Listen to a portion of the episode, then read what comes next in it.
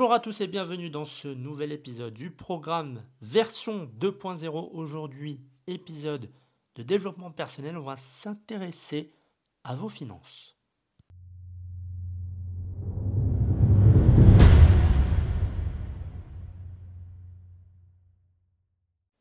Dans cet épisode, je vais donc vous donner quelques conseils simples pour gérer et mettre en place le socle nécessaire pour la suite.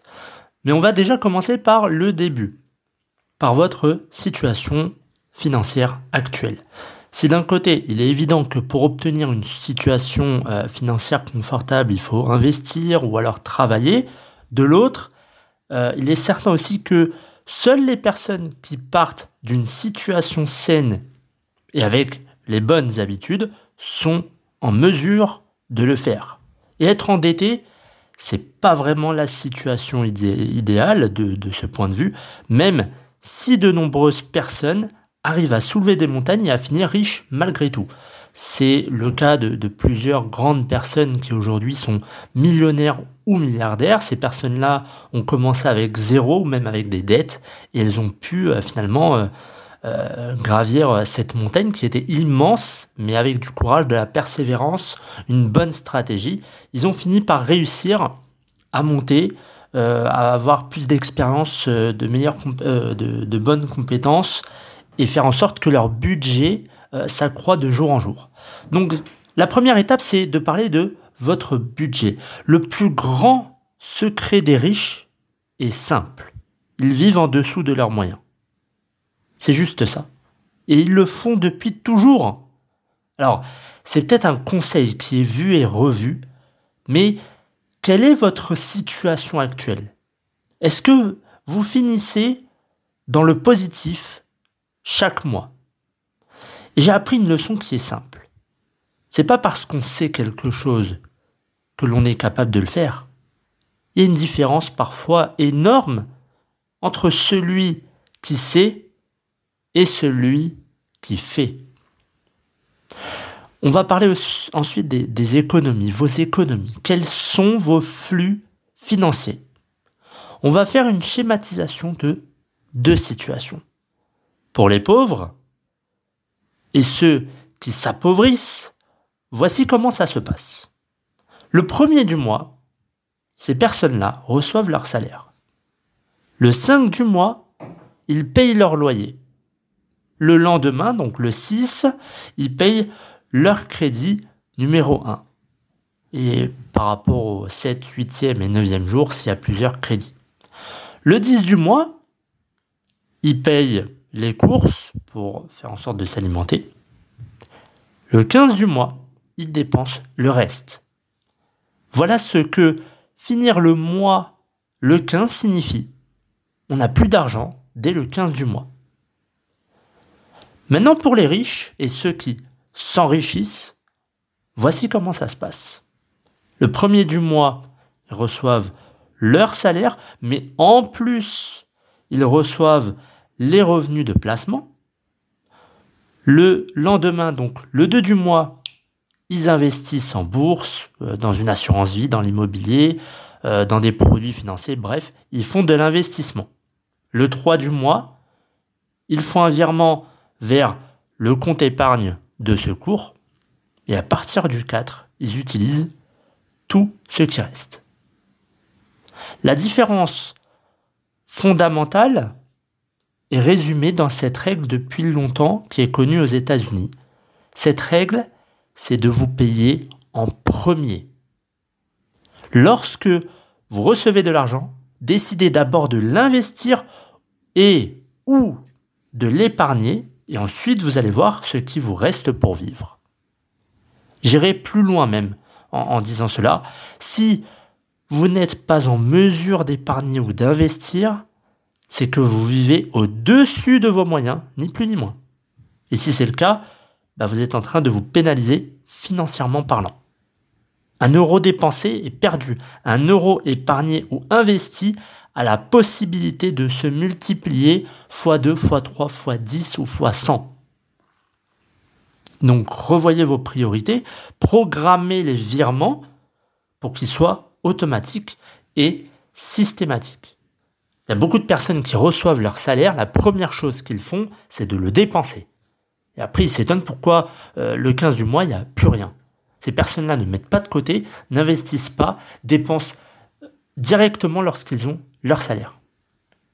Troisième chose, les, les investissements pardon, et l'épargne.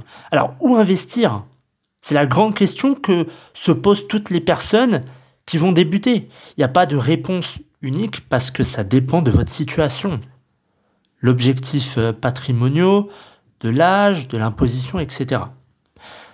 Mais il y a quelques recommandations que je peux vous faire. Chaque personne ou chaque foyer doit avoir une résistance financière. Ça veut dire quoi? C'est tout simplement euh, avoir en liquidité euh, sur des comptes réglementés comme le livret A ou le, LDD de l'argent disponible pour faire face aux imprévus. Donc c'est toujours de l'épargne, ça veut dire que vous avez un compte à côté où vous avez de l'argent. Et cet argent-là, vous ne, le touchez pas, vous ne l'utilisez pas. Euh, ne vous trouvez pas la, la mine des confitants en découvrant euh, une grosse dépense imprévue. Il faut constituer votre résistance financière. Simple, mais même si euh, la France possède un bon taux d'épargne par rapport aux États-Unis, il y a encore beaucoup de gens qui à 40 ans n'ont même pas 500 euros de côté. À 40 ans, il y a des personnes qui n'ont rien de côté. Et en cas de problème, c'est la panique totale. Il va falloir emprunter de l'argent avec des taux affolants. Ils vont avoir des dettes. Ça va être euh, la dépression. Enfin bref, on connaît la suite. Ça part euh, en dette pendant 10, 20, 30 ans, même euh, pendant toute leur vie. Et ces dettes-là, après, ça va être les enfants qui vont récupérer ces fameuses dettes. On ne peut pas prévoir l'imprévu, mais on peut y être préparé. Et pour éviter ça, euh, on va donc avoir ce matelas financier. L'argent sur ces comptes ne sera pas beaucoup rémunéré, mais ici l'objectif n'est pas de le faire fructifier, c'est justement de vous protéger en cas d'un imprévu. Ce que je peux vous recommander, euh, c'est d'avoir 3-9 mois de dépenses, enfin, je vous recommande d'avoir 3-9 mois de dépenses courantes en épargne, soit de 3000 à 20 000 euros directement disponibles. Et cet argent, il vous servira à remplacer la voiture par un modèle d'occasion, la machine à laver ou tout autre imprévu. Par contre, cet argent n'est pas fait pour acheter une télé ou un home cinéma ou le dernier smartphone. Ça, c'est non. Pour les dépenses plaisir comme un projet de vacances, vous allez ouvrir un autre compte. Séparer, il faut vraiment séparer votre résistance financière et vos projets plaisirs. Ça sera un autre projet d'épargne. Dernier point, ce n'est que lorsque vous êtes solide que finalement je vous recommande de vous tourner vers de l'investissement plus spéculatif comme la bourse, euh, l'immobilier, etc. Mais le principe de base étant de vous euh, que vous y mettez euh, que vous y mettrez pardon de l'argent dont vous n'avez pas besoin. Ne mettez jamais de l'argent dont vous avez besoin pour payer le loyer, l'alimentation, l'électricité, bref. Si vous mettez de l'argent sur un produit financier, sur la bourse, sur l'immobilier ou autre chose et que vous en avez besoin, si vous perdez cet argent, vous l'avez perdu, vous ne pourrez plus le récupérer. Alors que si vous mettez de l'argent, mais vous dites, bon, je mets 200 euros, ces 200 euros-là, j'en ai pas besoin, allez, je tente parce que finalement, il y a des chances pour que cet argent-là euh, soit multiplié par 1, 2, 3, 4, 5, 10 ou 100. Dernier conseil sur euh, cette partie-là, ne croyez pas tous ceux qui ont quelque chose à vous vendre. Prenez pas leurs conseils, ne suivez pas la foule et n'investissez que si vous comprenez exactement les conditions d'entrée et de sortie et les risques que court votre argent. Ça veut dire que la bourse, par exemple, beaucoup de personnes disent ouais, il faut que j'achète telle ou telle action, ça va me rapporter de l'argent. Ces personnes-là investissent des milliers et des milliers d'euros et finalement, cet argent-là, ils les perdent au bout de peut-être 2-3 jours, une semaine, enfin bref, tout dépend du cours de l'action. Et ces personnes-là se retrouvent après dans une situation financière qui est juste euh, horrible parce qu'elles ont perdu déjà leur argent qu'elles n'auraient pas dû investir parce que c'est de l'argent qui euh, qu'ils devaient, euh, qu'ils avaient besoin finalement. Donc ça c'est une erreur et ils n'ont pas, ils ne se sont pas formés. Ils n'ont pas pris le temps de se former sur la bourse, l'immobilier ou un autre type d'investissement. Et ça, c'est l'erreur que beaucoup de personnes font. C'est de foncer droit dans le mur sans même savoir les risques, sans même connaître l'environnement. Et après, ça va s'étonner que euh, l'argent est perdu ou que euh, ils vont dire mais je comprends pas, le cours de l'action s'est effondré, qu'est-ce qui s'est passé? Bref, formez-vous. Autre, point, vos assurances. L'assurance, c'est un secteur qui est négligé. Lorsqu'on manque d'argent, on pense euh, qu'éviter de payer pour une assurance ou prendre une assurance minimum, ça nous fera faire des économies. Alors c'est vrai tant qu'il n'y a pas de problème. Et l'un des secrets des riches, euh, alors je dis des riches, mais c'est des personnes qui, qui ont de l'argent, c'est qu'ils ont horreur du risque. Ils n'aiment pas s'exposer à des pertes potentielles et ils n'aiment pas se mettre en position euh, de, perdants.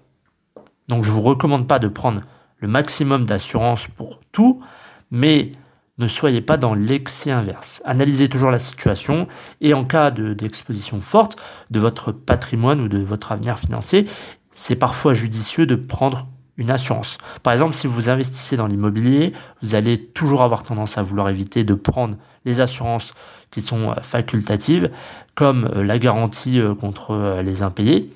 Mais après tout, pourquoi pénaliser sa rentabilité pour quelque chose de ce genre? Si vous avez les reins solides euh, et que vous devez faire face à des impayés, cela peut euh, passer, mais si vous êtes déjà limite dans vos finances, c'est la catastrophe directe. Donc voilà pour euh, cet épisode consacré aux finances.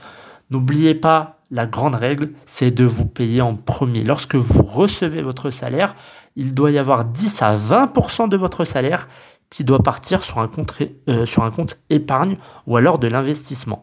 Si vous faites de l'investissement, faites en sorte de vous former continuellement. C'est pas parce que vous êtes formé pendant un an euh, que vous êtes euh, expert. Formez-vous, apprenez un peu l'environnement concernant tel ou tel type d'investissement, la bourse, l'immobilier, etc mais ne faites pas les choses, ne foncez pas droit dans le mur sans avoir une stratégie et euh, sans avoir de, de connaissances à ce sujet.